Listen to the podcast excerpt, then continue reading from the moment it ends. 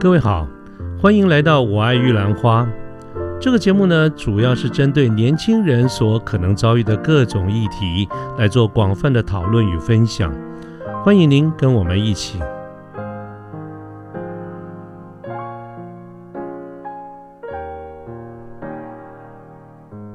在 Jason，在你跟客户所讨论这些事情的时候，我刚才一边在注意听哈，就在想。有几个问题，就是说你的客户他真的知道他未来能够赚多少钱吗？比如说你刚才举了某一个例子，比如说哎，呃，假设我将来赚五千万哈，这个五千万我想就是举例了哈，就是说一个人他怎么知道他？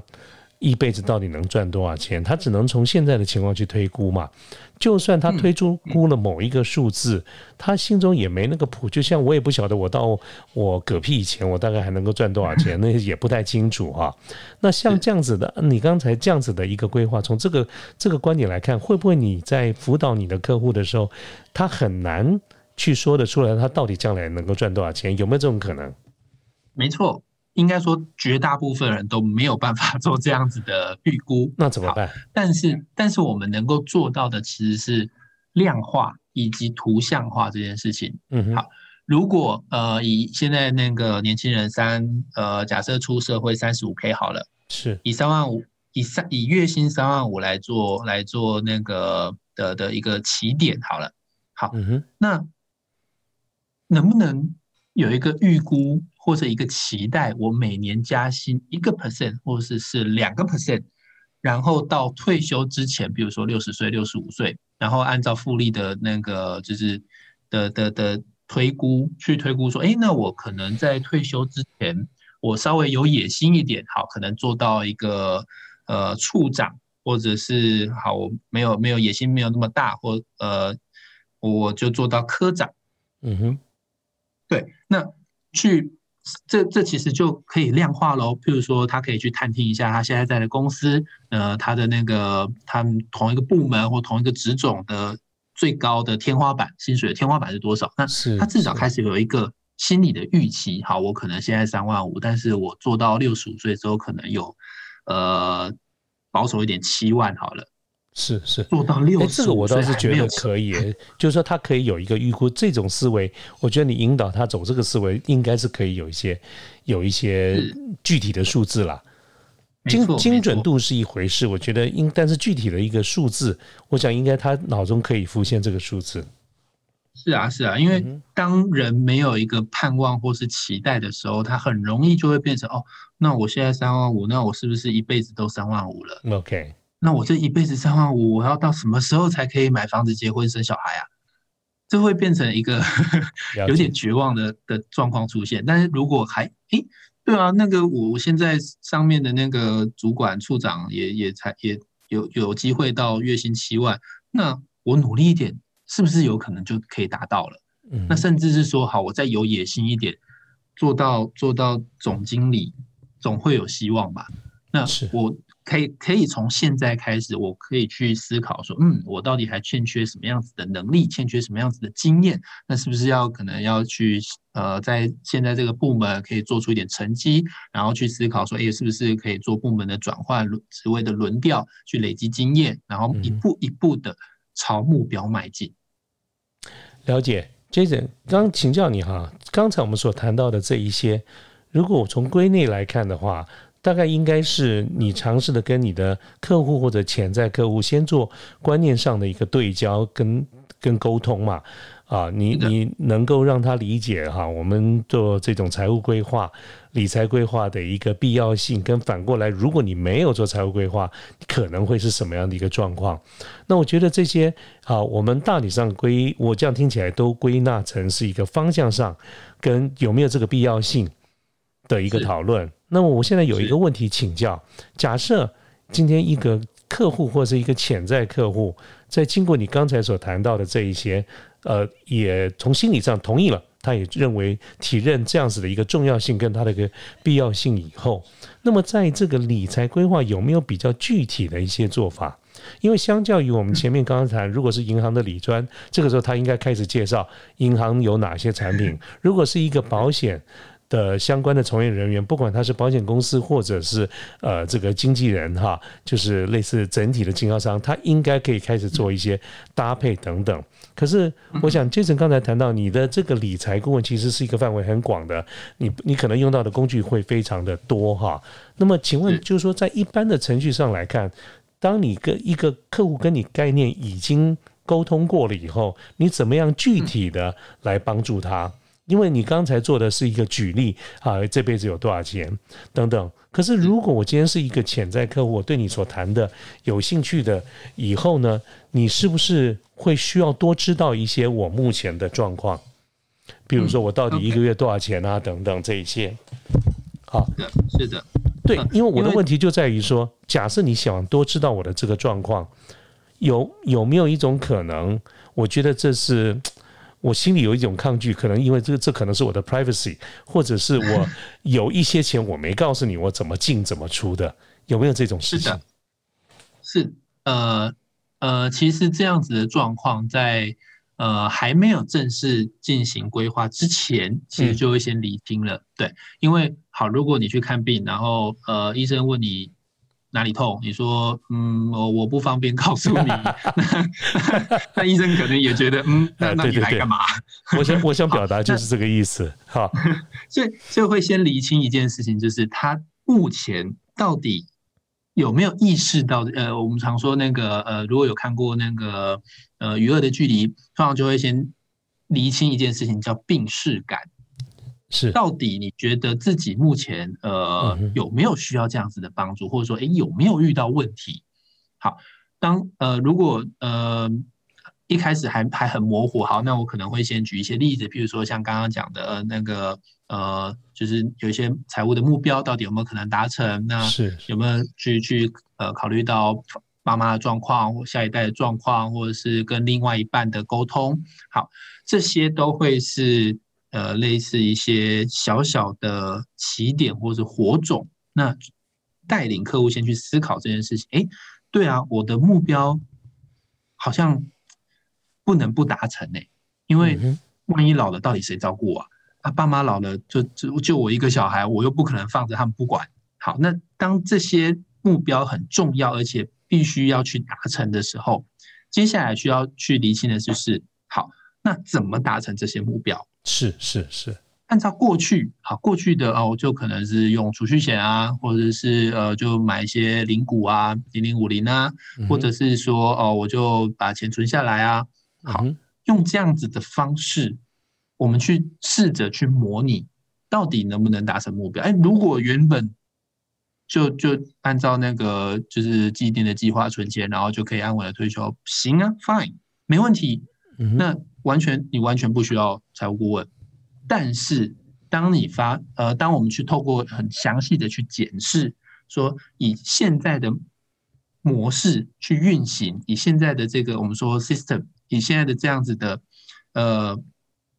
的系统去运作的时候，可能会发生哪些问题，或者说有哪些没有注意到的呃潜在的状况，我们可以先让客户知道。好，这时候。这时候才会，呃，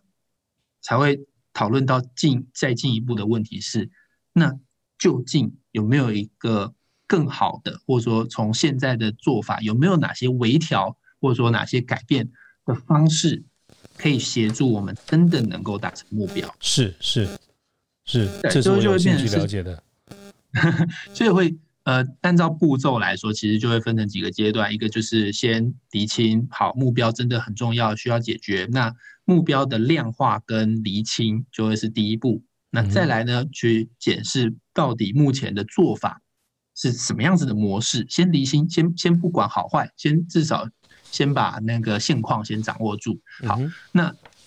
按照现现在的现况，现在的模式，诶，那我们去模拟看看到最后会变成什么样子。那如果不能没有办法达成目标，那我们再回头来解释，这是一个动态的调整跟动态的平衡，是。到底怎么样调，怎么样调，怎么样调，可以有呃，就是真的能够达成目标。那最后最后才会是一个定案，说，哎，呃，我现在的存款就可能一个月一个月可以存七千块，好，那这七千块随着我的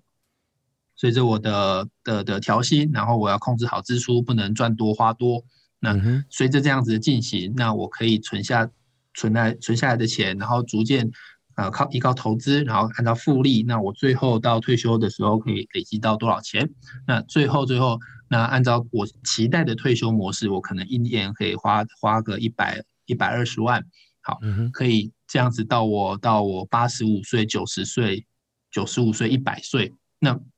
我可以怎么样去准备这件事情？那我需要到需要用投资，要用什么样子的模式？要多少的报酬率？那我必须承担多少的风险？这些才有办法做一个完整的计划出来。当你有这呃给给你的客户做这样的一个规划的时候，你有没有定这些目标？比如说，你跟他讲说投资股票哈，或者你给他一个一个 portfolio 一个组合。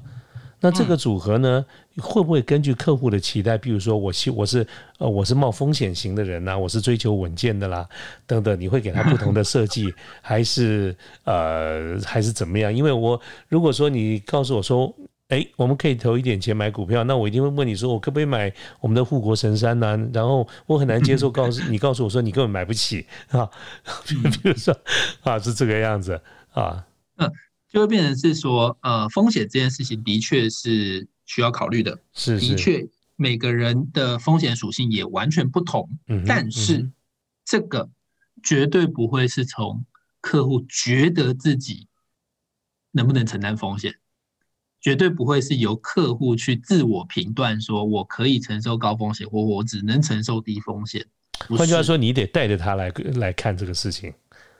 呃，也不会是由我决定。而是他的整个财务目标的时间以及金额去决定的。好，举个例子来说，是呃极端一点的例子好了。好，他有个客户，呃，五年内他就要就要买房子，他的那个他他预预期开始开始存投期款，那存存存存个五年之后，他的投期款存到了，那他的。呃，他就可以开始把投期款买下去，然后后续就开始缴房贷。好，但是这五年内，这五年内的波动的风险，如果发生在这五年内，呃，他要他好不容易存了一段时间，然后发现，哎，他如果按照原本计划去存，一年存，好，假设一年存存五十万，五年存两百五十万，嗯哼，好，当做投期款。但是如果这两个两个路径，一个是他稳稳的存，一个是他拿去买护国神山，嗯，那他必须承担的风险就是什么？五年后的那个时间点，护国神山不能出问题。但或中间还不一定是五年后呢，中间任何一个时间都不能出问题。对，所以这个这个当中，这个当中的波动就会变成是他呃。不太能承担的，是意思就是说，如果他没有办法接受五年后不能买房这件事情，他可能要延后，或者说就要延后很多年。嗯，那这就变成是，这不是他说能不能承担，而是他的目标就在五年后了。所以这这时候会面临的一个问题就是，那有没有可能就是用存的反而会比投资更好？嗯哼，这就是我说的。呃，每个客户的状况不一样的时候，我们会给不一样的建议，所以还蛮常 有客户是呃抱着抱着一些抱抱着可能十几二十万或者是三五十万来说，呃说，哎，Jason，我有存了一笔钱，然后我我想要开始投资，但是经过规完整的规划之后，我最后告诉他的答案是，哎，抱歉，你现在还不能开始投资，你因为你的目标距离你很近了，嗯，那你。不能成功承承担这样子的风险，所以我建议你，你先不要投资。你做了一个把客户推出去的动作。是的，是的，这这很很违反一般就是从业人员的直觉。是因为因为这件事情哈。我本来打算待会儿要问你，但是呢，现在既然 既然你现在已经提到了，我就先问一下，就是说我刚才直觉觉得你推出去了一个潜在你可以做生意的一个客户，那我是当然我很敬佩你有这样的一个想法，可是顺带也延伸问到一件事情，就是在理财规划顾问这个领域里面，客户到底该怎么付你？如果今天你是一个银银行的理专，你是一个呃保险的公司的这个业务代表，或者是你是一个保险经纪人，我大概都可以想象，因为我要透过你买产品嘛，那你中间一定会有啊，不管是银行或者公司会有计算的一些你的报酬，一个合理的报酬，这个我听得懂啊。但是你刚才举了很多的例子，都是一些比较长期的规划，你说要做个呃几年啦，存多少啦，我感觉你的提供的这个服务是一个长跑型的啊，不是一个百米冲刺的。那么这个中间的过程中，甚至也发生，居然也发生，像你刚才讲，把一些潜在的客户给推出去了。那么请问，像 你们这个领域，它到底你们赚的是什么啊？是进出的代理的价差呢，还是顾问费呢，还是什么？这个是我一直不明白的。好，谢谢主持人哦，这个问题问得非常好。关于顾问费这件事情呢，呃呃，我们可以从现行的整个金融行业来开始理解，因为目前的整个制度来说，还会还是从呃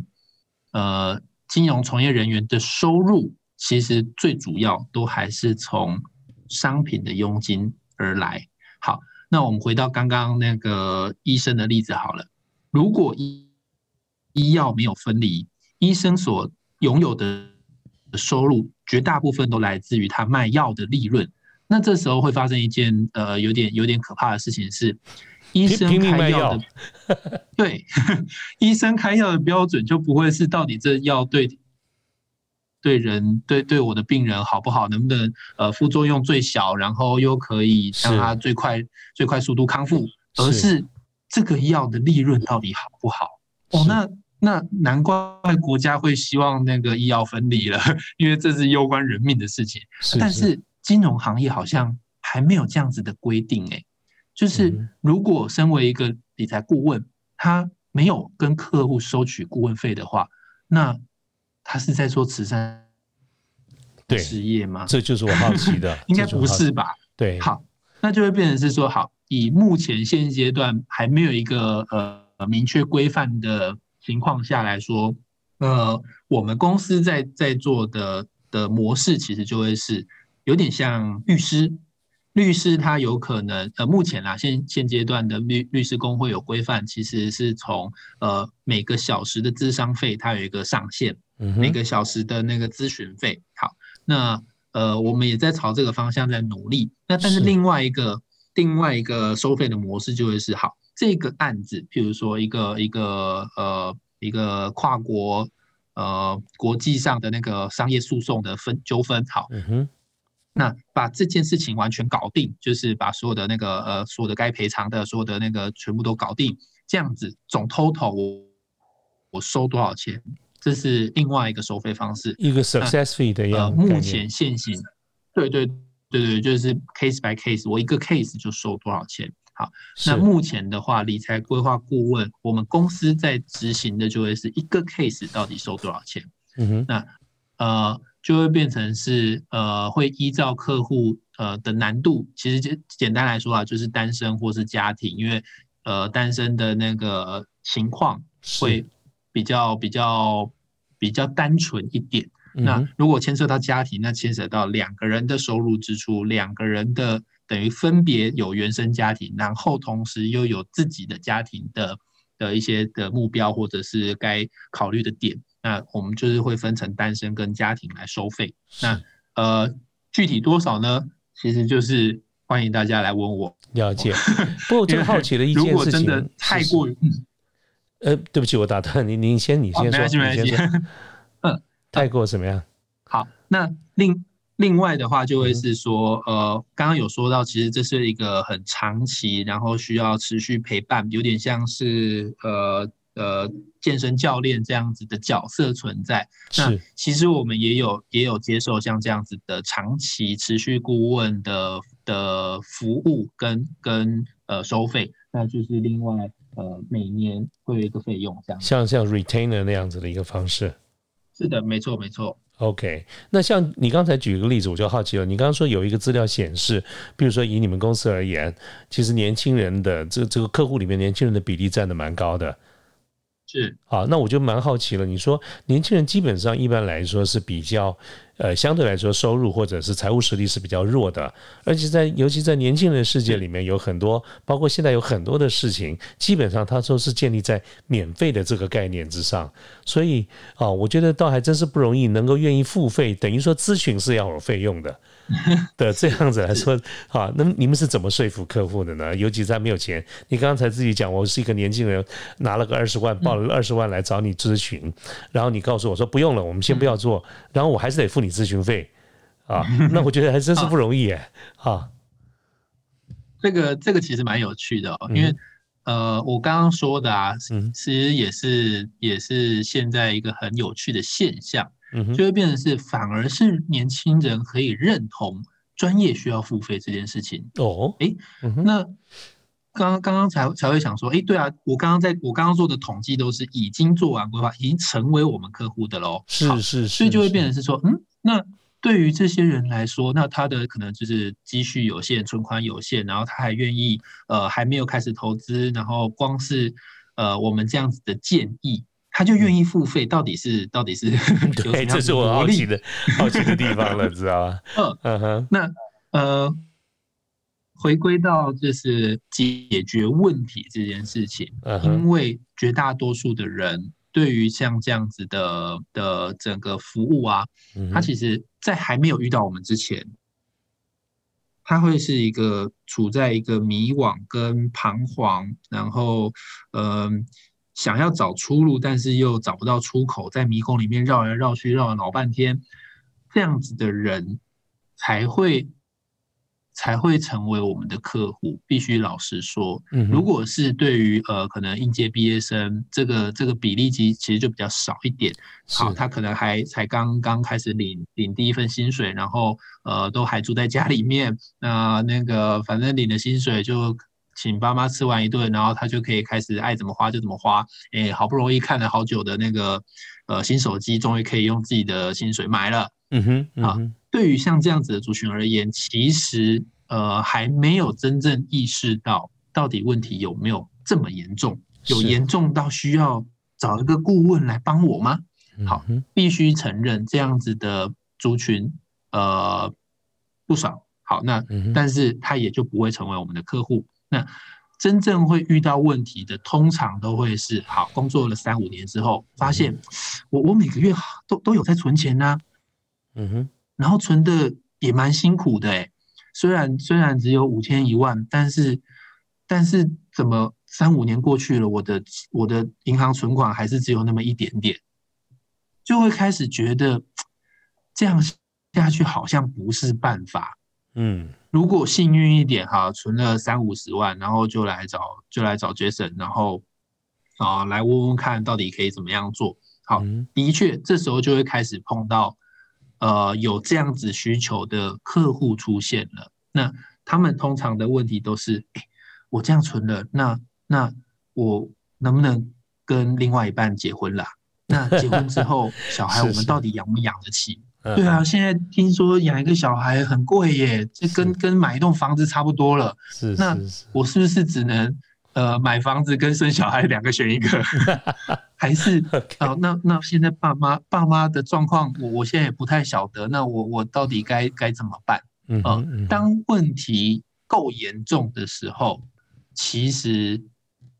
我们只是提供这样子的解方，那光是能够把这件事情厘清，然后让他重新看到希望，这其实就是我们的价值。是，我也真的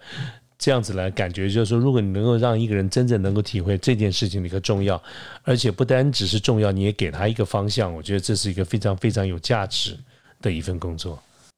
因为对于一般人来说啊，呃。都会觉得哦，那这这件事情好像就是，如果对对于呃，在在年呃，应该说再年长一些，如果说啊，理财就是把把钱存下来嘛，然后存下来之后，呃，就就可能开始把房子买下去，那那个房贷每个月就把它缴进去，那等到等到房子呃成为自己的之后，那就可以再再考虑换下一栋，然后再买第二栋，再买第三栋，那钱。钱就这样存下来啦，那退休也没什么好担心的，到时候把房子卖掉一两栋不就没事了？啊，的确，对于过去的的的一辈来说，其实这样子的理理财方式不能说错，只能只能说刚好在那个时代，在那个那个年代，呃，房价飞涨的年代，的确这不会是太大问题。嗯，但是其实我们可以看看，呃，现在的日日本，现在的欧洲，等于是我们高龄化的。高龄化社会的前辈们，他们面临的问题，其实就已经是可以作为我们的借鉴了。其实我觉得不用，根本就不用看到国外，看我们现在台湾就已经是这个样子了。是的，就变成是，如果我们先看到了问题，但是我们选择忽视，或者是啊，那这晚一点之后再说。毕竟，呃，我们身为人类还是有动物性存在，我们就只。我们会先照顾好自己眼前的问题嘛？没错，没错，没错。当务。如果我们都只顾只顾眼前，对啊，那现在都都过不去了，那怎么还去想未来？所以当呃我们有开呃有那个时间，或者说把把一部分的心力去做更呃理性，或者说更长远的打算的时候，其实我们就会发现，哎，这个问题。一直都摆在我们面前，只是我们愿不愿意去面对以及去去正视它，也不是说一定要要为了未来，然后就一定要现在很节省啊，或者是要要做什么样子呃很很很呃杞人忧天的事情，不是，而是当我很清楚未来我该做什么的时候，或者说呃我很认清说我目未来的目标需要需要我现在拨多少的钱去存下来。然后去做一个预备，做一个准备。那把这部分都准备好，那剩下的我我能够能够花的钱，不就是可以完全由我自己支配了吗？对，因为当有限制存在，我们就可以得到真正的自由。是，当我知道我需要先把多少钱留给我自己的未来。我没我没有拿给其他任何人，我是留给我自己的未来，或者我们我们家的未来。我先留好之后，那剩下的就会是我可以很自由的去运用我现在可以动用的资源。是是，真的对，所以等于是说，这是这是我们在呃协助客户去厘清，以及要先先呃厘呃等于传递给客户的一个观念，就会是。当有限制存在之后，我们就可以拥有真正的自由。了解。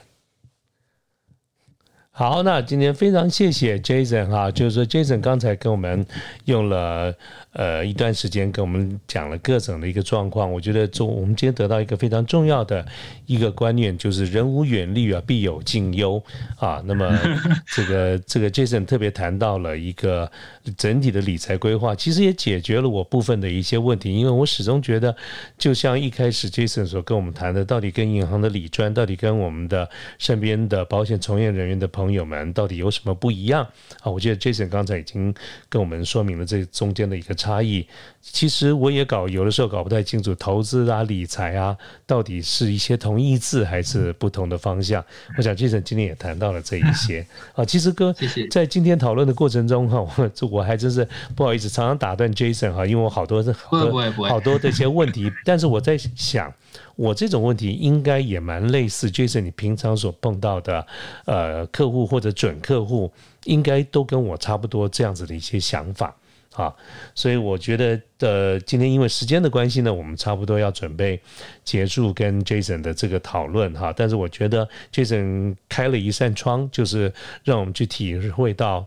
投资理财或者单纯讲理财的规划，其实它是非常重要的。但是具体该怎么做呢？我觉得就像 Jason 刚才所谈到，可能真的是要根据每一个人不同的一些现实的状况跟他的一些计划，这个恐怕就很难用一般所谓的一般性的这个原则来说明。或许，呃，包括我，包括我们在线上的这个听众朋友们，今天我们听完了 Jason 这样子的一个分析之后，那么我觉得大家如果有兴趣。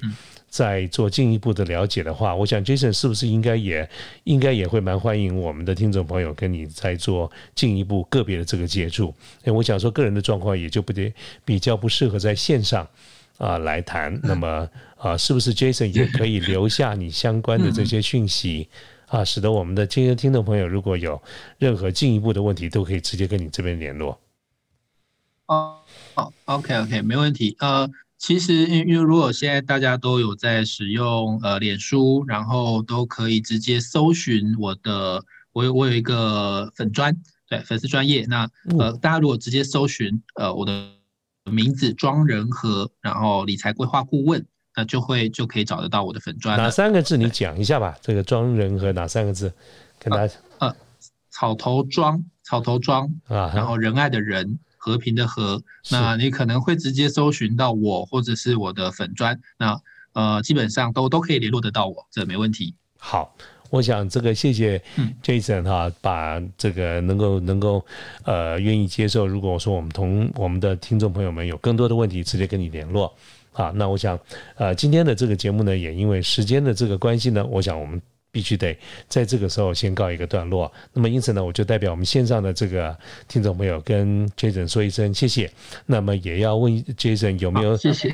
Jason 也要不要跟我们的线上朋友们呃说一点简单的呃结论或者是告别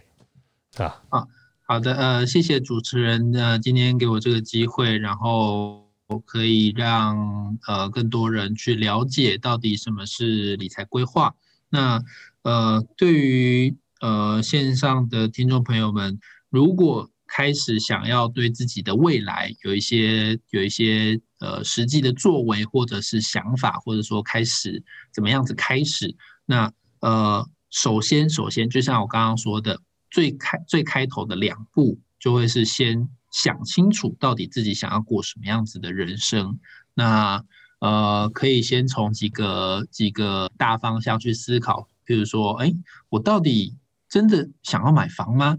我到底呃，房子对我来说的意义到底是什么？那我是为了让这个社会，或者说让让身边的亲朋好友认同我是一个成功的社会人士，所以我应该要买买一栋房子，证明我是有房阶级呢？还是我真的觉得，呃，房子这件事情可以带给我很大的安定感？那我也没有打算就是之后要再跑来跑去了，我要在一个地方开始落地生根。那或者是说，对于退休有没有什么样子的想法？我是要在北部继续工作，然后一直做到退休，然后退休之后继续留在台湾呢，还是到大陆去呢？还是到其他各国去？还是呃各种各式各样的生活模式，或者说呃想要想要达成的那些目标到底是什么？啊，这是第一个啊，把自己的目标可以先做一个初步的厘清。那第二步就会是知道现在自己的状况怎么样，譬如说，先从记账开始，先知道自己每个月会花到多少钱，每年，